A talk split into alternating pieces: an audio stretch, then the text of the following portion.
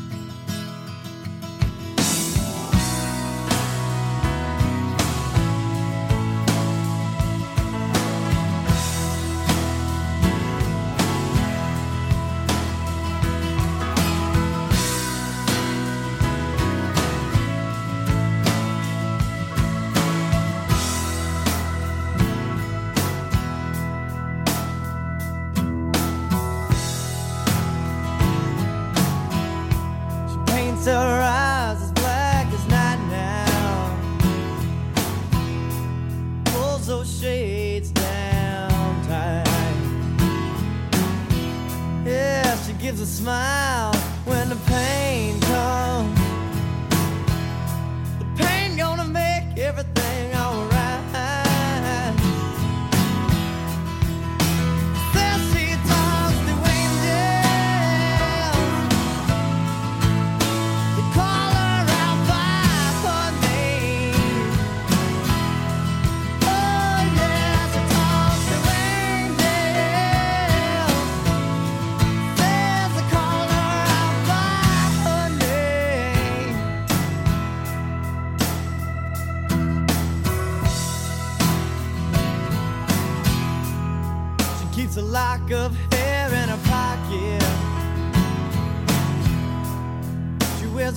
a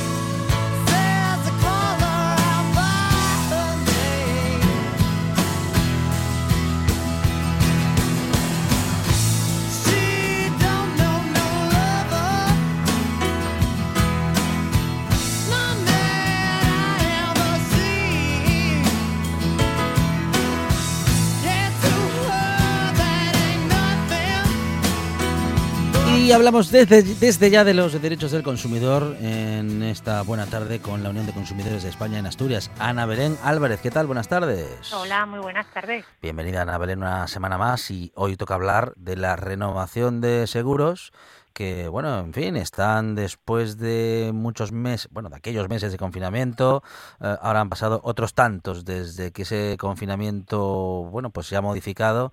Eh, ha habido muchas ofertas por parte de las compañías de seguros, eh, vamos a decir que algunas compensando en parte ese tiempo en el que estando asegurados no hicimos uso prácticamente no de ese bueno de esas pólizas eh, en tanto nuestros automóviles y demás vehículos eh, bueno pues estaban sin utilizar sin girar y por tanto el seguro que bueno que, que pesaba sobre ellos digamos que estaba asegurando eh, bueno pues prácticamente ningún riesgo. Algunas compañías han compensado otras han tenido otro tipo de políticas pero en todo caso Ana Belén una vez pasado eh, todo ese tiempo, llegan muchas renovaciones y muchas están eh, llegando con subidas, a pesar de todo este relato.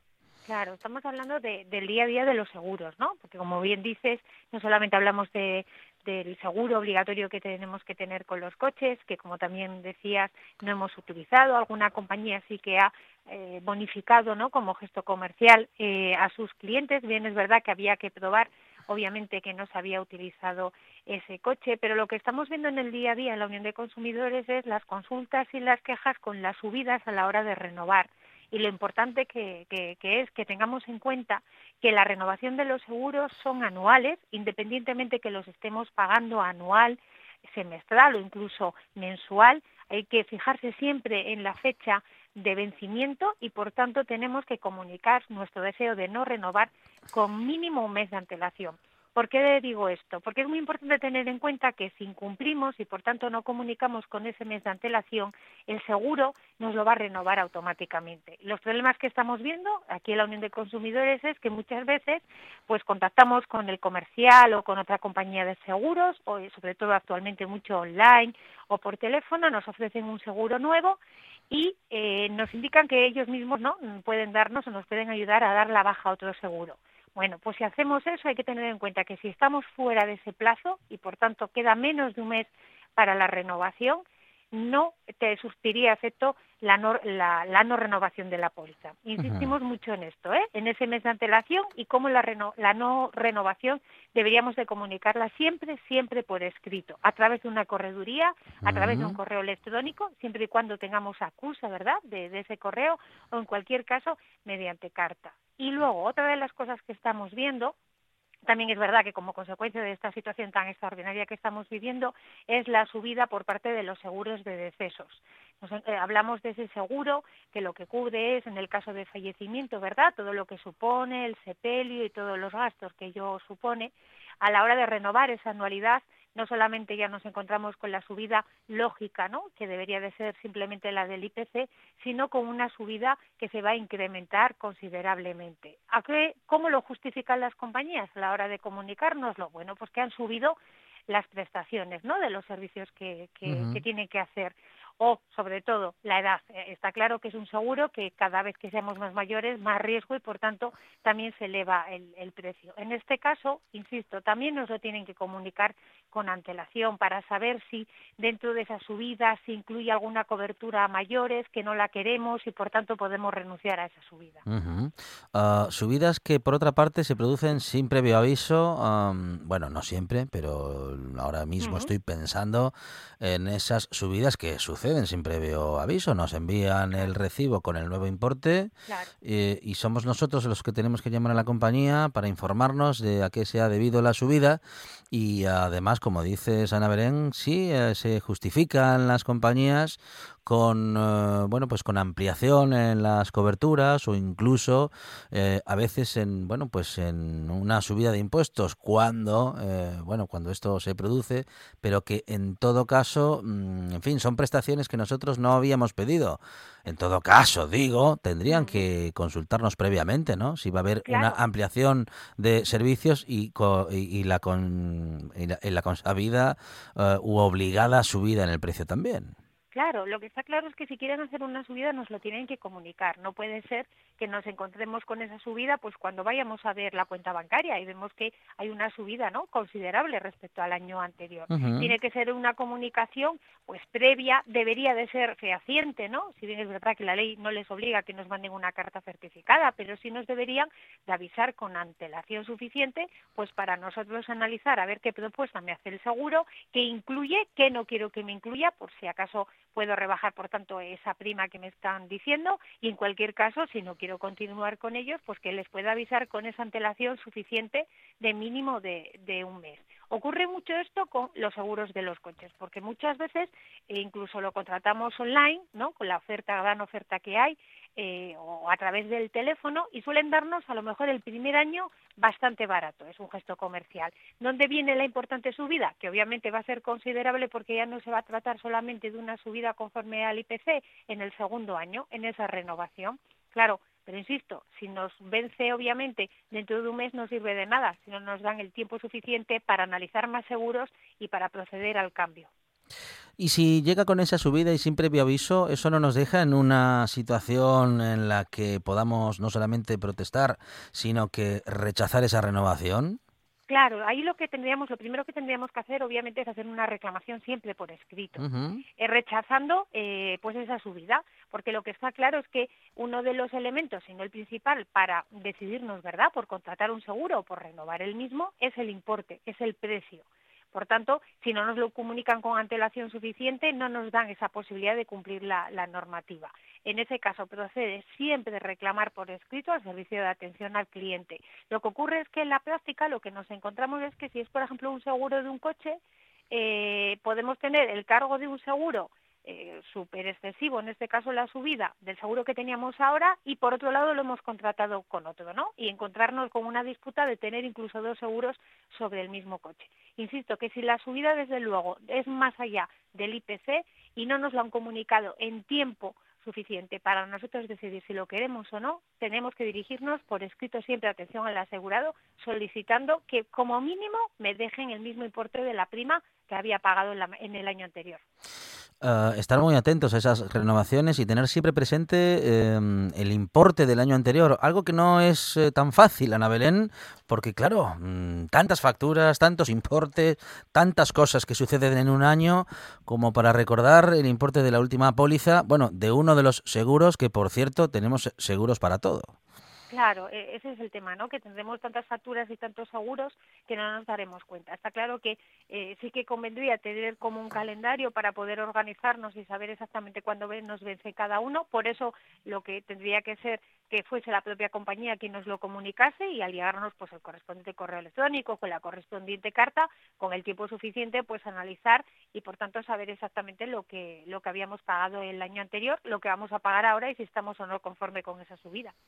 Bueno, Ana Belén, en todo caso, siempre, como decimos en esta buena tarde, cada vez que hablamos con UCE Asturias, siempre reclamar, bueno, siempre que haya algo que reclamar, pero bueno, en este caso os conocemos muchos casos de clientes que, bueno, pues que se sorprenden con esa subida del seguro.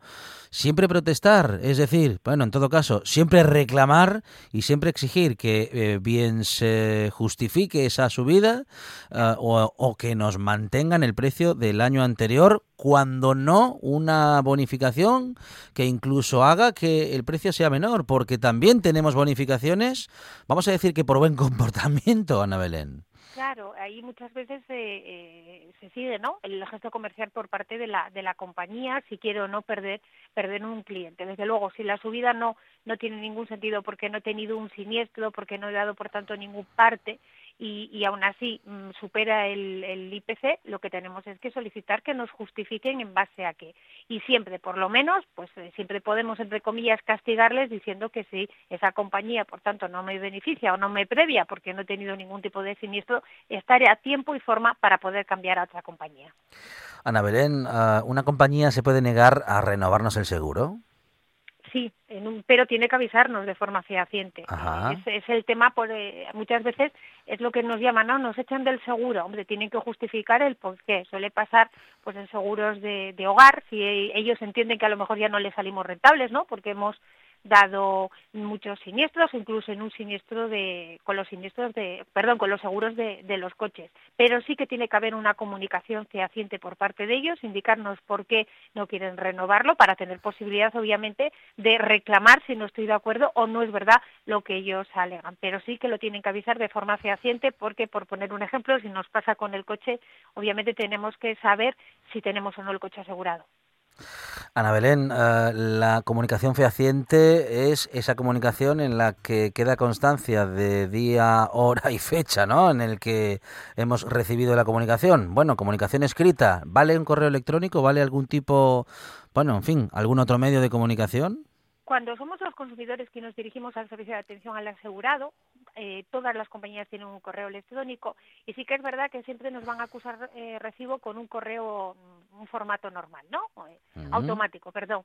Ahí no hay ningún problema. En el caso que sea la compañía la que, como decías ahora, no nos quiere renovar la póliza, esa reclamación obviamente tiene que ser de forma fehaciente, por lo menos a través de una carta certificada con acuse que vaya dirigido al, al destinatario o asegurado y que, por tanto, eh, sea conocedor de lo que ha sucedido.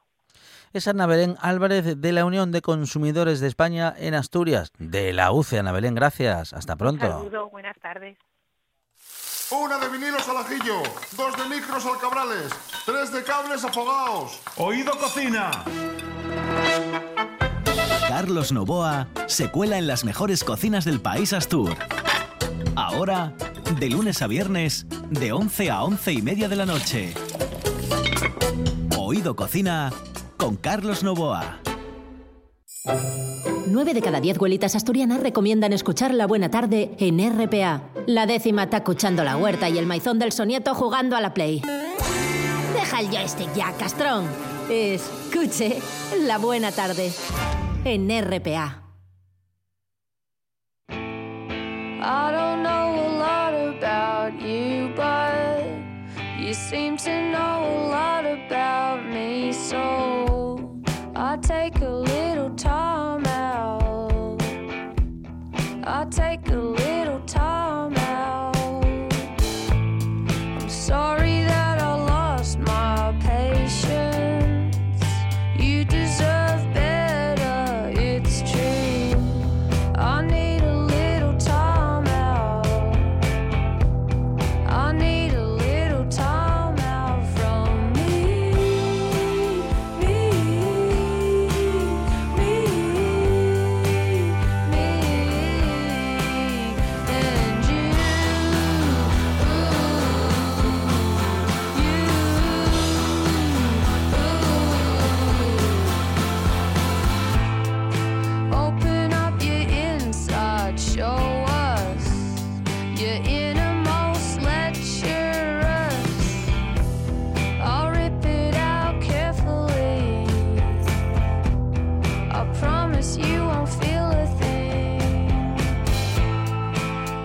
Momento para hablar de cuestiones legales con nuestro abogado de guardia Borja Álvarez y a día de hoy hay mucho tema eh, respecto de las legalidades o de la legalidad vigente. Borja, ¿qué tal? Buenas tardes.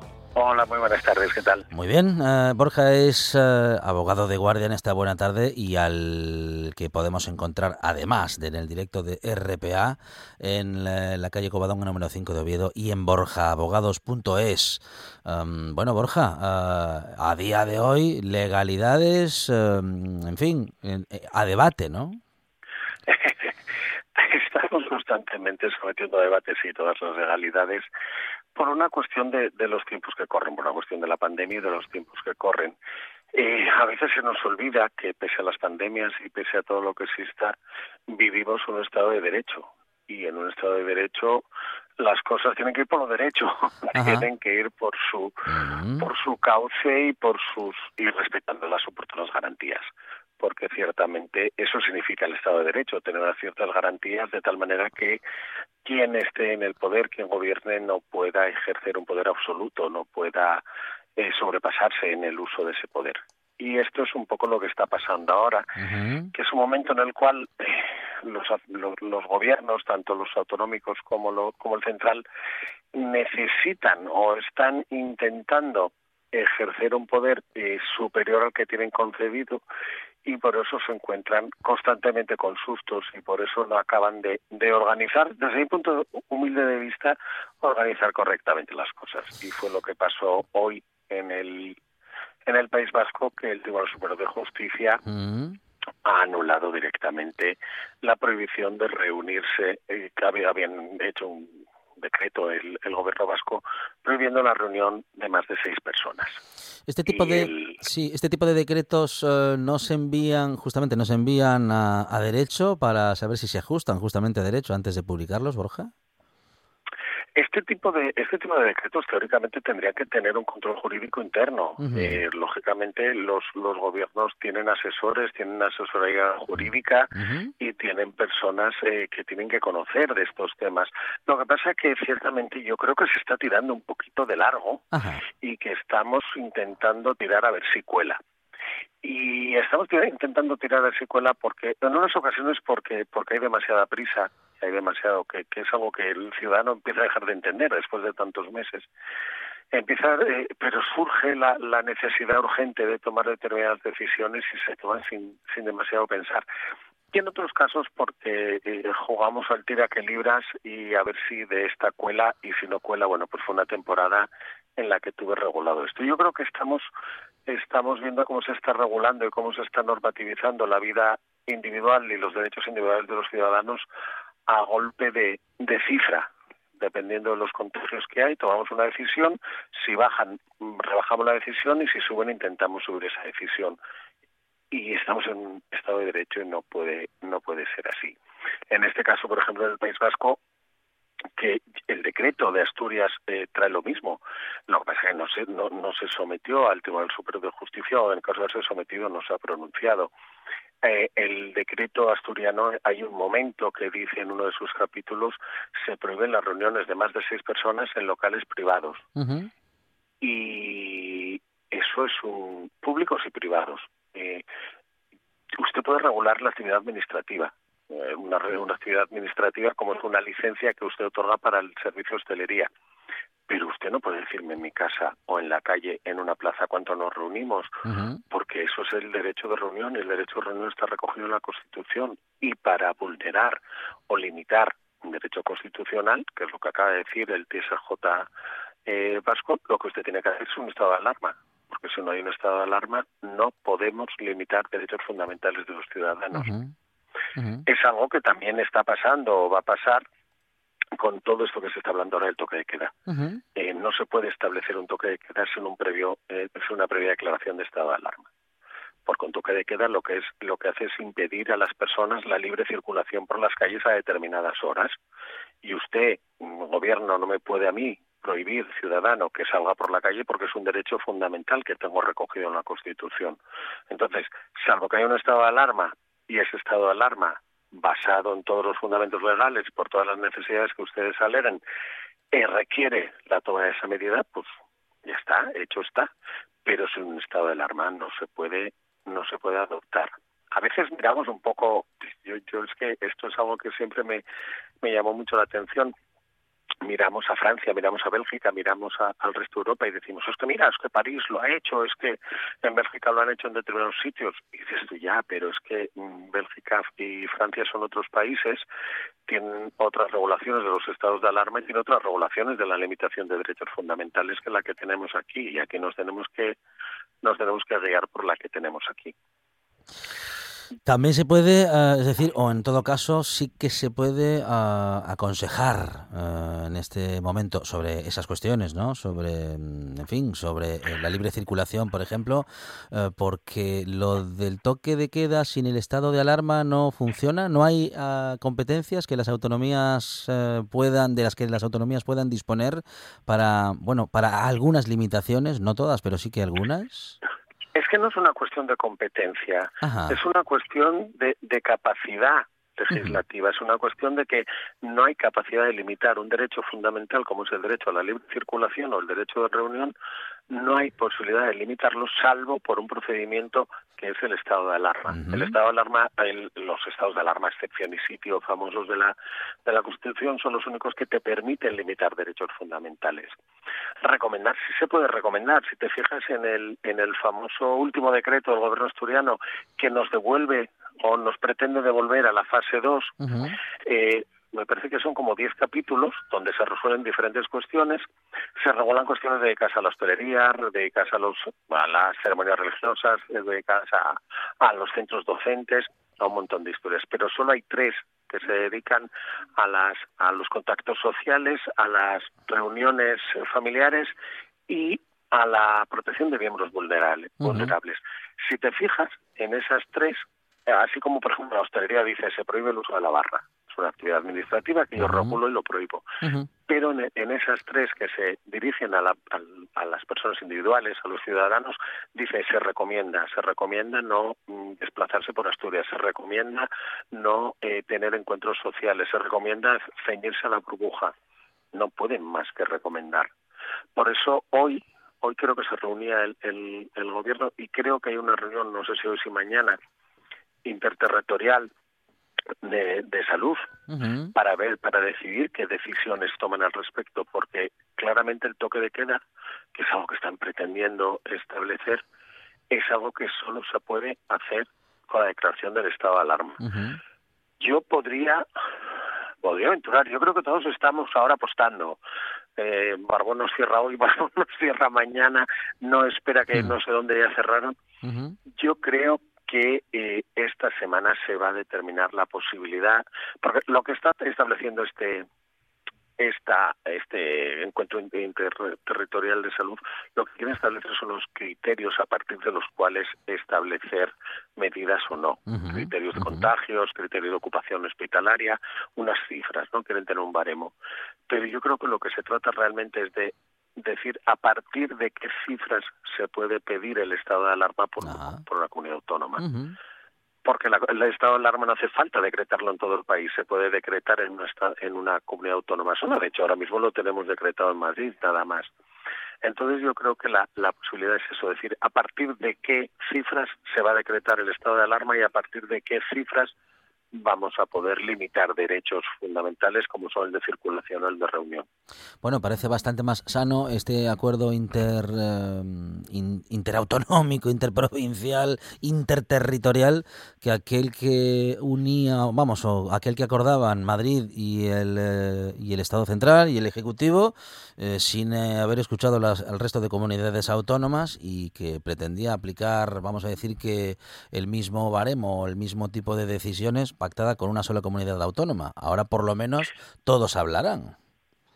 A ver, eh, Madrid pesa, Madrid pesa mucho porque Madrid sigue siendo eh, la central de negocios del país, sigue siendo por donde más pasa, sigue siendo la más grande, con más población, etcétera, etcétera. Y Madrid llegó a tener una población, eh, llegó a tener un, un- ritmo, o, o sigue teniendo un ritmo de contagios muy, muy preocupante, con una capacidad de, de contacto con el resto de las comunidades autónomas y de traslado de esos, de esos contagios importante. Yo creo que esa fue la posibilidad, aunque no podemos obviar que eso excede fundamental, excede totalmente de las razones jurídicas y solo tiene razones políticas. Lo de Madrid es la única razón que existe en Madrid para todos esos problemas, cambios. mm, Creo que todos sabemos que es política. Bueno, Borja, en todo caso, eh, el gobierno vasco ha recibido esa, bueno, esa contradicción, ¿no? A su decisión o a su o a sus pretensiones. Eh, ¿Y cómo continúa? ¿Cómo continúa esto? ¿Y es importante o puede ser relevante para el resto del país un fallo como este? No, bueno, de todas formas esto pasa lo mismo que pasó con el Tribunal Supremo de Justicia de Madrid en el caso de, de aquellas restricciones que se intentaron hacer previas al estado de alarma. Cuando se- el Estado pretendió hacer unas restricciones en Madrid que no estaban basadas en el estado de alarma, el TSJ de Madrid dijo, no, no, mira, o haces estado de alarma no puedes restringir las las no puedes restringir los derechos de los ciudadanos madrileños. Es exactamente lo mismo, con lo cual el recorrido que tiene ahora, y yo creo que, que, es el que se está dando, y es el mismo, y es uno de los motivos, es lo que es esta, esta este encuentro interterri- interterritorial, esta reunión interterri- interterritorial de mañana para buscar la forma. Yo creo que pasa solo por el estado de alarma. Es que no queda otra salida. El estado de alarma es un estado que políticamente mm, no se quiere imponer porque tiene muchas consecuencias muy negativas para quien lo quien lo declara, pero no queda otra opción. No queda otra opción si queremos establecer medidas. y de la reunión de hoy saldrán novedades, Borja. Hombre, yo creo que entre hoy y mañana vamos a tener muchas novedades. Yo creo que entre hoy y mañana se van a tomar decisiones. Eh, y yo creo que, que nuestra comunidad autónoma está esperando como agua de mayo esas conclusiones porque date cuenta que hoy los datos volvieron a dar 270 contagios y 270 contagios estamos en una tasa de, de 800 creo que estamos llegando a los 800 por por 100.000 estamos en un momento muy preocupante con lo cual eh, yo creo que es el gobierno asturiano. Creo esto es una opinión mía no no lo consulte con nadie no lo hablé con nadie pero por la impresión que tengo lo que se está tratando es de buscar instrumentos eh, para solucionar y para poder contener esto ya. Bueno, todo este funcionamiento jurídico, Borja, mm, nos demuestra que estamos en un Estado de Derecho que funciona y que, bueno, hay un, hay un control, ¿no?, del poder jurídico sobre el poder político para que todo se haga, en fin, conforme a la ley y conforme al reglamento.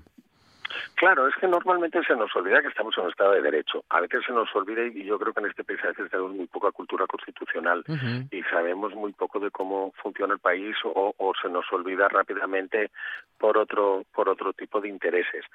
Sin embargo, esto es una prueba más de que realmente está funcionando, de que el sistema democrático funciona, de que el Estado de Derecho funciona y de que los órganos judiciales son órganos de control de la actividad política. Otra cuestión es todo el problema que tenemos ahora con el Consejo del Poder Judicial de quién controla el Poder Judicial, si, está, si es independiente o no es independiente. Pero yo creo que esas decisiones de los tribunales superiores de justicia en contra de los órganos de gobierno lo que claramente demuestran es la necesidad absoluta de la independencia del Poder Judicial frente a los poderes legislativo y ejecutivo. O- por tanto, seguridad jurídica, Borja. seguridad jurídica y Estado de Derecho, fundamentalmente Estado de Derecho y, y garantía de derechos fundamentales. Sí, es, que, ujú. es que esto es, es fundamental en cualquier democracia. ¿A esto es a lo que llamamos un Estado garantista? No, el Estado garantista lo llamamos el, el Estado que, bueno, que garantiza derechos, pero que más bien se está utilizando esa expresión para garantizarlo cuando se garantizan los derechos sociales. Ajá, ajá. Eh, cuando estamos buscando los derechos más. eh, el, el Estado garantista es el Estado que te garantiza el bienestar. Mm. es un poco una idea una idea eh, más bien política. Una, idea, una idea danesa, Borja. es una idea danesa exactamente. Es una idea muy nórdica la del Estado garantista eh, porque no es que te garantice los derechos es que te garantiza bienestar. Los derechos teóricamente los tenemos garantizados no no habría por qué aunque ciertamente el poder judicial y el sistema judicial está para garantizar esos derechos. En el momento para vigilar que se garantizan a través de sobre todo el Tribunal Constitucional Es Borja Álvarez, nuestro abogado de guardia en esta buena tarde, con un tema muy interesante, muy de actualidad hoy. Eh, Borja, muchas gracias. Un abrazo. Gra- Gracias a vosotros. Un abrazo. Una de vinilos al ajillo, dos de micros al cabrales, tres de cables afogados. Oído Cocina. Carlos Novoa se cuela en las mejores cocinas del país Astur. Ahora, de lunes a viernes, de 11 a 11 y media de la noche. Oído Cocina con Carlos Novoa.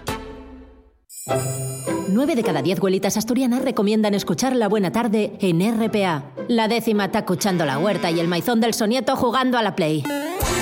Deja el joystick ya, castrón. Escuche La Buena Tarde en RPA.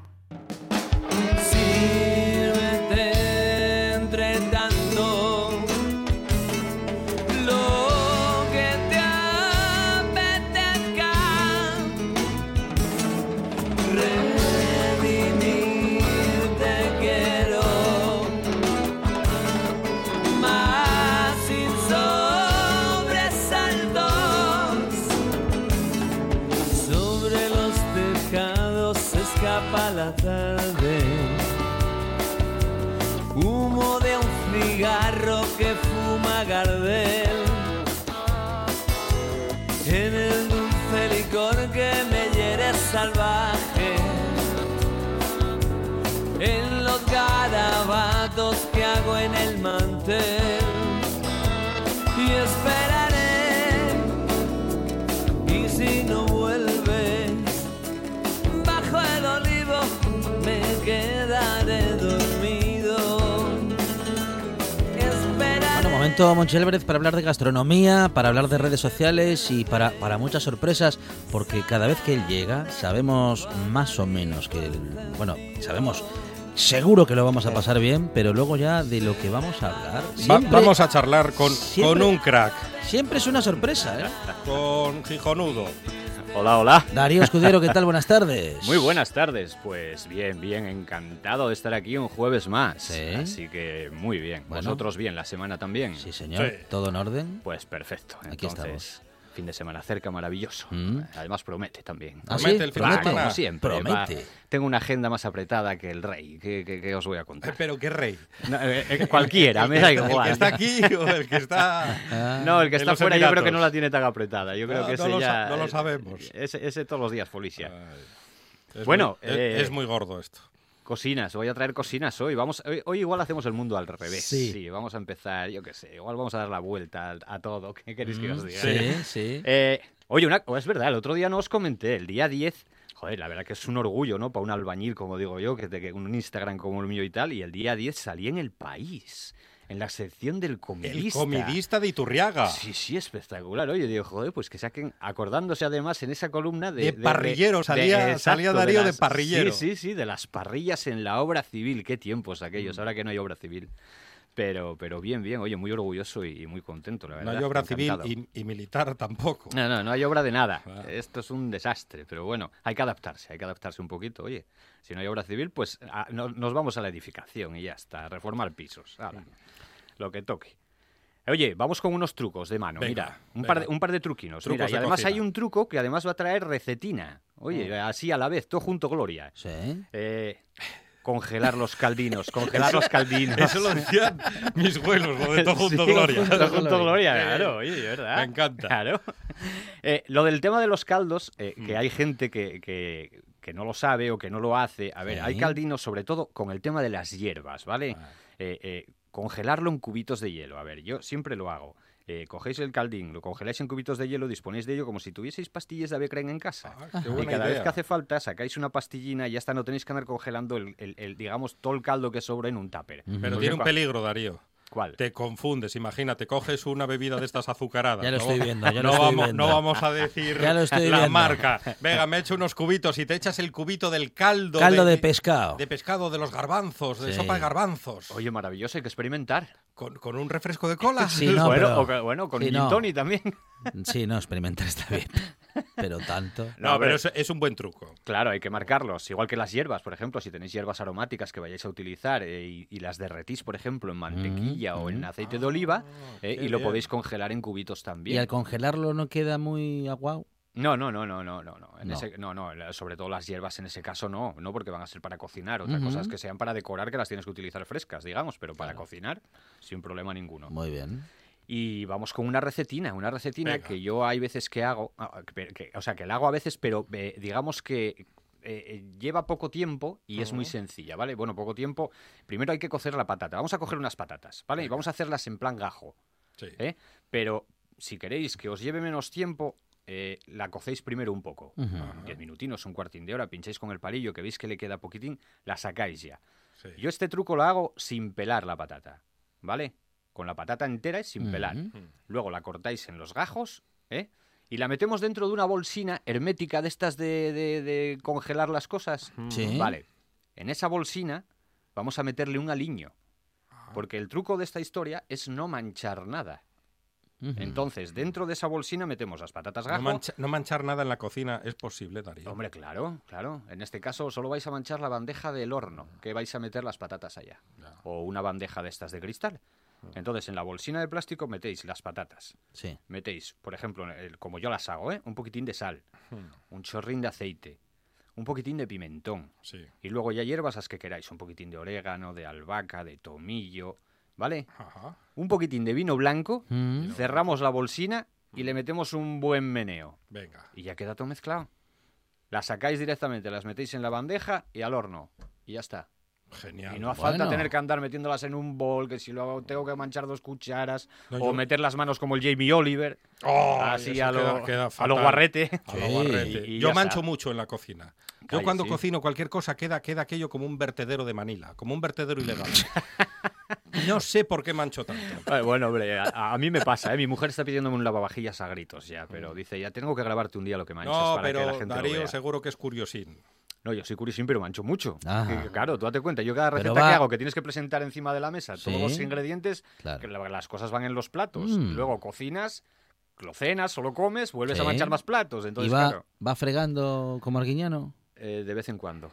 Otras, Ah. otras veces le toca a la señora. Oye, aquí la carga compartida es más llevadera, ¿eh? Sí, carga sí. compartida. Hombre, vaya. Pero no va, o sea, que no va fre- o sea, que te ensucia todo. Yo mancho No va, mucho. no va fregando a, a- a- Hombre, al yo voy tiempo que limpiando va la vitro y eso a la hora No, de eso grabar para sí. que se vea bien, claro, Claro, evidentemente, pero sí, lo que son los sí. cacharros...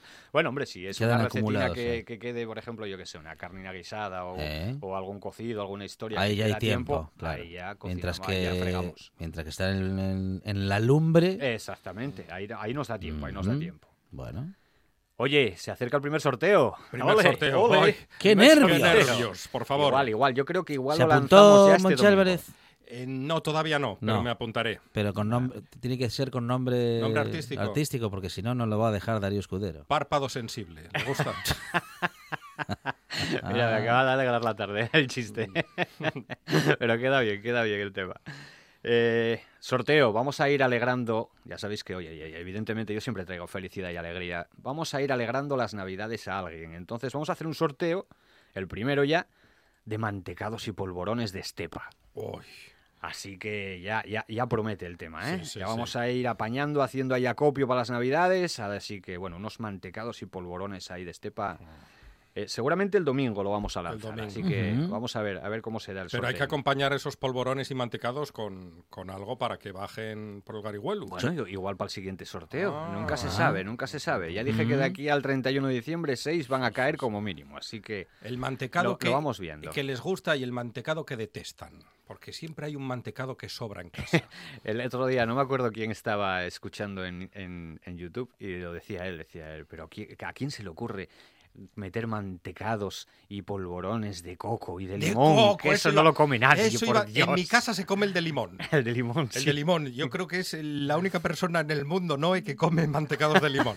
Pero el de coco no lo come ni el que lo fundó. No, yo creo que quedan todos ahí en una esquina de al final, eh, eh, no sé, te pones a mirar en julio y tienes polvorones de coco todavía ahí guardados y escondidos. No, no, el de coco no funciona. No sé a quién se le ocurrió semejante barbaridad. Igual que el de meter la piña a la pizza, hombre, lo mismo, pues Oh, estamos es- igual. es- Es verdad. un horror. Claro, pues igual, igual. Hay amantes de la pizza con Sí, sí, claro, piña, claro, ¿eh? claro. Sí, pero no sí. están escuchando. No, no. no, no, yo creo que no. yo creo que no. Bueno, el otra cosita, el tema de entrelatas en Candás queda aplazado. Queda aplazado. Suspendido Viendo- no, aplazado. Apla- Aplazado, Aplazado. aplazado. Viendo cómo está el tema, pues eh, Ujú. Ana Reyán no quiso correr riesgos, digamos, eh, innecesarios. La verdad que estaba todo muy bien planificado, estaba todo por sanidad aprobado, pero mira, oye, vale más prevenir que luego lamentar. Y está aplazado para el 4, el 5 y el 6 de diciembre. O sea, para que lo sepa la gente ya, Ujú. los oyentes, Gijonudo va a estar ya el día 6, confirmado domingo, eh, a, las, a las 6 y media de la tarde, Sí. haciendo ahí el show cooking, así que el día 7 no trabajáis, no se madruga, puente, así que tenéis tiempo a ir y disfrutar de- del entrelatas en Candás. Muy bien, muy bien. Y bueno, más cositas que tenemos pendientes. Tenemos el Chosco Chef. El martes está Gijonudo en Tineo probando Mm. platos. Participar, participar. Qué que- que- suertudo. Sí, ya te digo, ¿eh? me voy a poner de chosco hasta Está- las orejas. Luego va a estar una temporada chosco. que no voy a querer ni ver. ya, ya- ya verás. Oye, el otro día no dijimos los premios, así que vamos a decir los premios. A ver. Hay tres categorías, una que es de niños de 4 a 8 años, Sí. otra que es de niños de 8 a 14 años y luego está la de adultos, ¿vale? Vale. En esas tres categorías el premio va a ser eh, un, un lote de estos experiencia. ¿Vale? Lote Eh, Sí, experiencia. experiencia. De estos que te dan así en un pack que abres y eso. Pero que- el lote, el Ah. lote experiencia. O un- Yo creía que le regalaban 20 años de experiencia, por ejemplo, en, Pero en- el- en la vida. Sí, no El lote mal. experiencia era el que tenías en el caos, ¿no? Claro. Sí, exactamente. A partir de los 17 años. Era maravilloso aquel lote experiencia. Oh, qué tiempos aquellos. Ah, y ahora, ahora hay Cuántos rincones por oscuros. favor. Bueno, y el premio para el virtual. Ah, recordar que estas tres categorías tienen hasta el martes, ¿vale? El martes a las 6 de la tarde eh, hay que entregar los platos en, la oficina de turismo de allí de Tineo. Eh, para que los evaluemos el jurado. Y luego el sa- hasta el viernes están los virtuales. Los virtuales. Exactamente, los platos virtuales de la gente que quiera participar. Tenéis que meteros en www.festivaldelchosco.com barra concursos y lo enviáis ahí un vídeo de un minuto con un plato que lleve chosco. Y el premio va a ser una noche de hotel y una cena eh, valorada en 100 eurinos para dos personas. Ah, bueno. O sea que bueno, oye, es un premio curiosín. Una también, cena de ¿eh? 100 eurinos es una buena cena, ¿no? Oye, no está nada mal. Y encima luego la no- te ponen cama, ¿qué más quieres? O sea, Genial. es- es- vamos, Bueno. no tienes ni que coger el coche. Ideal, Maravilloso. Ideal. Claro. Muy bien. Así que muy bien. Bueno, hay que apuntarse. Exactamente. Bueno, y hay que saber hacer chosco también. Bueno, el chosco no, hacer recetinas con el chosco. Con el Eh, chosco. y, yo ya di ideas el otro día. oye, Mm, una mm. El recín, chosco, hay, que hay cortar el chosco y luego hacer recetas con ese chosco. Claro, exactamente. O co- lo podéis comprar, además tenéis las dos opciones, o comprarlo cocido o sin cocer. Sin cocer es muy fácil, oye, que normalmente se tira una hora y pico y lo único que tenéis que hacer es, antes de meterlo a cocer, pincharlo con un palillo, ¿vale? Para que no reviente, digamos, el chosco. Y no tiene más secreto, no tenéis ni que ponerle aceite ni que ponerle nada, cubrirlo de agua y ya está, cocer ni sal. Y luego a disfrutar. Deja esperar a que enfríe, cortarlo en rebanadinas o en taquinos, en lo que queráis. Yo ya no os doy más ideas, ahí ya lo dejo. Con Muy patatas, con arroz. Buah, ese caldo luego de cocer el chosco para aprovecharlo con unas patatinas cocidas así, es como el pulpo, igual que el pulpo. Y quedan maravillosas. Un poquitín de le echa pimentón. pimentón. Es un poquitín de pimentón y el pimentón ya al gusto. Un agridulce para un término medio ahí, perfecto. Así que Muy estupendo. bien. Bueno, bueno, bueno. Oye, cocinas, cocinas ahí. Y luego tenemos, que ya queda poco, ya queda poco, que acaba el día 30 de octubre, que acaba ya la semana que viene. Tenemos lo de el primer campeonato amateur del cachopo. El de- cachopo. Sí, que ahí, me- ahí lo recuerdo muy bien. 3.000 euros. 3.000 eurazos, por favor. En la Que no se puede hacer Asturias. trampa. No, no se puede hacer trampa. No, ¿Pero porque hay, cómo? hay que cortar. Exacto. Pero ¿cómo- cómo hace- Claro, cómo hace trampa Hacer el- trampa, si no hay corte, puedes eh, enseñar un cachopo de estos ultracongelados. Ah, Sí, un San Jacobo, un ¿eh? San? Jacobo, que no es el cachopo, es otra cosa. Un San Jacobo estos que vienen cuadradinos perfectos, ¿eh? Con los bordes y todo ahí redondeadinos. Se nota mucho, guapo. pero yo sé de alguno que los ha maqueado. Sí. pero ahora no, ahora hay que cortar en este. Claro, concurso. claro, hombre, es, es conveniente, es conveniente que como va a ser virtual, digamos, la selección, eh, pues oye, es conveniente que, que se vea un corte ahí, que se vea la ternera, que se vea el queso. Otra cosa será luego ya los 12 finalistas que tienen que venir aquí a Asturias a cocinarlo delante del jurado. Sí. Y, y bueno, pues al que Dios se la dé, San Pedro se la bendiga, 3.000 euritos. Para Así Gijonudo, que- el secreto del cachopo es la Eh, buena carne. A ver, una buena carne, evidentemente, en este caso una buena ternera asturiana, eh, de IGP a poder ser. eh, un queso, evidentemente, que te lo van a pedir también de la central lechera asturiana, Sí. cual- de cualquier, o sea, cualquiera de los que tienen Cualquier la variedad. lechera, sí, porque tiene, tiene muchas variedades. Y, y- Jamón. y- y- y el rebozado. El jamón también, que sea de buena calidad, y el rebozado, vamos, tiene que quedar bien. O sea, no de estos cachopos que ves que te pones a cortarlo Se y, y se desmonta entero Claro. el rebozado. Sí. ah, y no que- se puede desmontar No, al no cortar, puede. importantísimo, ¿eh? Y que te comes el cachopo y Sí. a los dos minutos estás acordándote de un aceite que utilizó Buenaventura Durruti. También. Y es el mismo que acaban de utilizar para freír ese cachopo. También, o de, o- o de freír unos calamares y lo Ah. aprovecharon también. Que se nota el sabor. Vaya que sí se ¿Cómo nota. no se Sí, va a porque notar? La, la ternera lo absorbe todo, vamos, hombre. La carne, ya te diré. ¿Qué empan- ¿Cómo empanamos un cachopo para que sea crujiente, pero que a la vez no esté muy aceitoso? Harina. Primero un poquitín de harina. Ajá. Luego lo pasamos por huevo y pan rallado. Ah, muy bien. O sea, hay, gente, la- hay gente que hace el doble rebozado con pan rallado, a mí me parece excesivo. Claro. Entonces, bueno, un- primero, yo lo paso primero por harina siempre, Ajá. luego un poquitín de huevo y luego el pan rallado. Bueno, pan rallado, Pan si, rallado, podéis, si eh, podéis un buen pan rallado, sí. mejor. Entonces, oye, que hay panaderías que venden el propio pan rallado de ellos, eh, Ujú. no andéis comprando de marcas o de tal, mucho mejor. bueno. Pero bueno, y hagáis en- anda- anda- no andéis haciendo experimentos. El cachopo de toda la vida, dejaros de panco y dejaros de leches en vinagre. ¿Vale? Pan rallado. No, no, joder, que no, es que la Que- gente que- se pone a experimentar. que quede claro Eh, este mensaje. Exactamente, dejaros de leches y hacer las cosas bien, hombre, que os jugáis 3.000 pavos. ¿Cómo, eh, es decir, el mejor pan rallado es ese que yo hago con el pan que me quedó, eh, las tostadas que fui guardando, los Sí, rayos? Claro, ¿Ese es un buen pan rallado? ese es un buen pan rallado, exactamente. O Ese sea, es un pan, de, rallado, lo pan rallado hecho de pan de que me fue quedando en casa. Exacto. Hombre, que no te quede un pan rallado lo más fino posible. Lo claro, más fi- exactamente, bien fino. Exactamente. Y luego ya va- lo va a absorber perfectamente el huevo. O sea que estupendo. Va a quedar Bien. pegadín, va a quedar Bueno. compacto y a la hora de cortar no va a romper, que es lo importante. Bueno, bueno. Yo creía que para que quedase, mm, bueno, digamos que crocante había que hacer un pasarlo doble por eh, huevo y pan rallado. A ver, hay gente que lo hace, que lo pasa por huevo y pan rallado. Pero usted bueno, dice yo, que es yo- a mí me gusta más excesivo con harina. porque es demasiado, demasiada rallado. capa de pan rallado. luego, Exactamente, ¿no? queda demasiado gordo, digamos, el rebozado. Sí, sí. Entonces, bueno, con la harina ya te aseguras ya, digamos, un- una capa de uniforme que, que- que aguante bien el rebozado y luego ya con el huevo y el pan rallado, pues estupendo. Bueno, Ahora, oye, que cada maestrillo tiene su librillo, ¿eh? Habrá gente que lo haga de otra manera, evidentemente. Así que... Pero bueno, una recomendación, así que ahí queda. muy bien. Oye, otras cositas que os quiero comentar. Cuente. Eh, la agenda de Gijonudo. Tengo cositas pendientes. ¿vale? Será interminable la agenda. Sí, la verdad que sí. La verdad es que es la leche. Mira, me invitaron precisamente hoy todavía María, la dueña de- del restaurante El Duque. ¿eh? Eh, van a celebrar este domingo el, el décimo eh, salón de la Sidra de Gala. Y van a ir 25 personas y, y- y yo era uno de los invitados, pero al final no puedo asistir porque este fin de semana tengo que ir a, a cerrar, digamos, una colaboración en Sariego. eh, entonces es imposible. Pero bueno, quiero decirte, o sea, que hay un montón de cosas que te surgen que, que la verdad que por falta de tiempo y tal, no, pu- no puedes.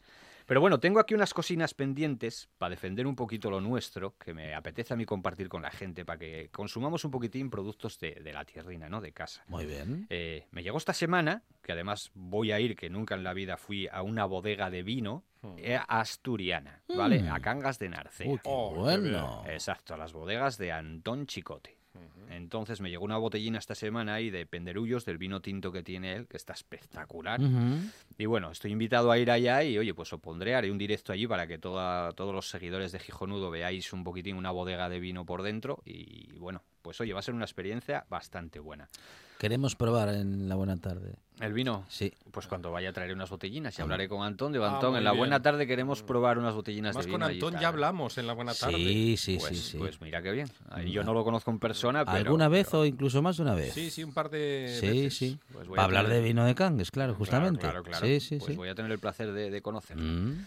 Y seguramente aprovecharemos el viaje si nos da tiempo y si no, pues volveremos y vamos a ir a por otro producto maravilloso que tenemos en Asturias también, que va a ser una empresa que es la miel del tío Ángel. Ah, Entonces, esta semana también recibí un bote que tengo que mirar a ver porque no tengo ni la más remota idea. Si alguien que me escuche sabe qué recetinas o qué hacer con ello, aparte de comerlo a cucharáis, me podéis recomendar un bote de polen. de polen. De De Polen. De polen. Y ese es el sobrino de Ángel. La miel es del tío Ángel. y- Exacto, y el polen del polen. sobrino. y la verdad que, que son unas bolitas así de colorines y tal, que tiene- la verdad que tiene una pinta. Estuve leyendo un poco de información ¿Qué se, y tal. hace, y creo- ¿Qué se hace con eso? A ver, eh, hay gente que te o sea, en, Una digamos, en francesa. YouTube que te recomienda, no, no, te recomiendan comerlo un par de cucharadas A al día. cucharadas. Dicen que es impresionante lo buen, lo bien que sienta el cuerpo el ¿Sí? polen. Y si lo echas entre los callos, Ostras, pues no lo sé, pues mira, oye, pues tengo, una- tengo, tengo callos congelados, oye, por probar. por probar y experimentar. Lo que que pasa no que igual, igual el tío Ángel me mata, tío, se me va a echar polen a los callos. o bueno, do- doble dosis de vitaminas, yo no sé, ya, ya veremos, a ver. La tecnología de los alimentos, ¿eh? Que también avanza. Sí, sí, exactamente, exactamente. Oye, la verdad que sí, que dicen que el polen es buenísimo. Yo no sé, ya, ya veremos a ver si me da más energía y me cura las hernias y todas estas cosas. Oye, igual, igual me viene hasta bien. Bueno, es el eh, Gijonudo Darío Escudero. Si nos queda algo, tiene que ser cortito, ¿eh? Sí, mira, la última visita que voy a hacer, para que la gente lo sepa, a Legumbres La Madera. Ajá. ¿Vale? Legumbres de aquí de Asturias, tienen faves, verdines, lentejas, garbanzos, faves, pintes, pimentón, de todo. Así que otra visitina ahí que os voy a colgar otro sábado. Muy bien. Ah, las legumbres, que son tan sanas. La semana que viene habría que, tendríamos que hacer, podríamos hacer alguna recetina con legumbres, ¿eh? Perfecto, me lo Claro. apunto, venga, Sí, apuntado. porque acabamos comprando legumbres de importación, que Eso no puede está ser. lleno el mercado de ellas Sí. y tenemos muy buenas en el mercado local y hay que aprovecharlas, claro. Exactamente, Cuestan un, cuestan un poquitín más, pero Claro. la calidad es mucho mejor. Oye, que tenemos buenos productos en Asturias. Claro hombre. que sí, Hay que claro que consumir sí. productos de la tierrina todo lo que podamos. Darío Escudero, nuestro Gijonudo, dice Ramón Redondo, menos mal que Gijonido y el bañil porque va a tener que ampliar la despensa. ya te digo, además de verdad. Eh, Darío, gracias. Gracias a vosotros y encantado. Llegan las noticias y después José Antonio Fidalgo. Mi caballo negro, yo te lo regalo. Carbón, rama seca, al enamorado. Perdonarte quiero, mas no tengo prisa. Disculpa un momento que me